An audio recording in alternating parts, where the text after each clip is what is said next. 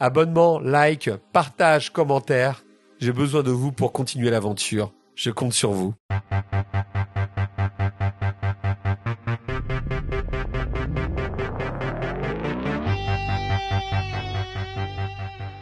Si le grand public connaît Peter Ver pour ses films américains tels que Le Cercle des Poètes Disparus, The Truman Show ou Master and Commander, l'amateur éclairé se penchera plus volontiers sur ses réalisations australiennes telles que La Dernière Vague ou Picnic à Hanging Rock.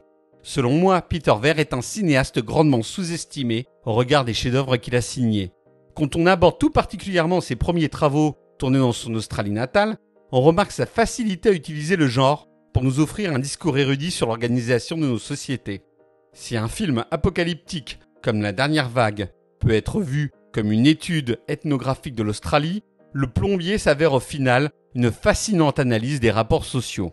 À l'instar du téléfilm Duel signé par Spielberg, le plombier démontre qu'un cinéaste talentueux peut sublimer les limites techniques extrêmement contraignantes du petit écran de la fin des années 70.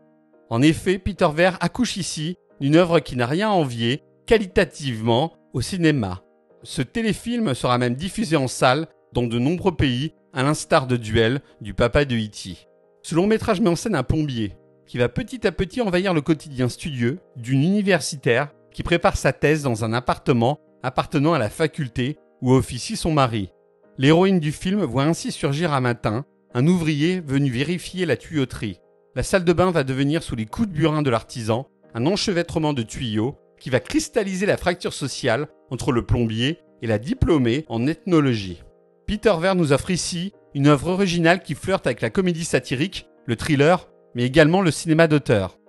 Si l'on s'attend dans les premières minutes à un simple long métrage d'horreur, où le plombier agirait comme un psychopathe, nous nous rendons vite compte que nous avons affaire à un film où se joue la lutte des classes entre l'universitaire guindé et l'ouvrier, un affrontement psychologique où l'intellectuel bien pensante regarde de haut les prolétaires comme s'ils se résumaient à de simples objets d'étude. Du côté du plombier, c'est la haine des possédants et des érudits qui semble pousser l'artisan à devenir de plus en plus odieux avec la femme dont il a cerné les fêlures psychologiques.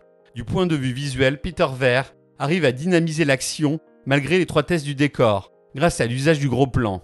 Afin de dépeindre les relations conflictuelles entre le plombier et la maîtresse de maison, le réalisateur s'appuie sur une bande-son où se mêlent les percussions africaines, rappelant l'objet d'étude de l'universitaire, et des coups de marteau. Un capharnaüm sonore qui illustre le conflit entre les deux protagonistes principaux. Peter Ver nous offre ici un film passionnant, aussi bien dans son discours que dans sa forme, qui n'a rien envié au meilleur thriller domestique. Une perle du cinéma australien qui démontre tout le talent du futur réalisateur du Cercle des Poètes Disparus.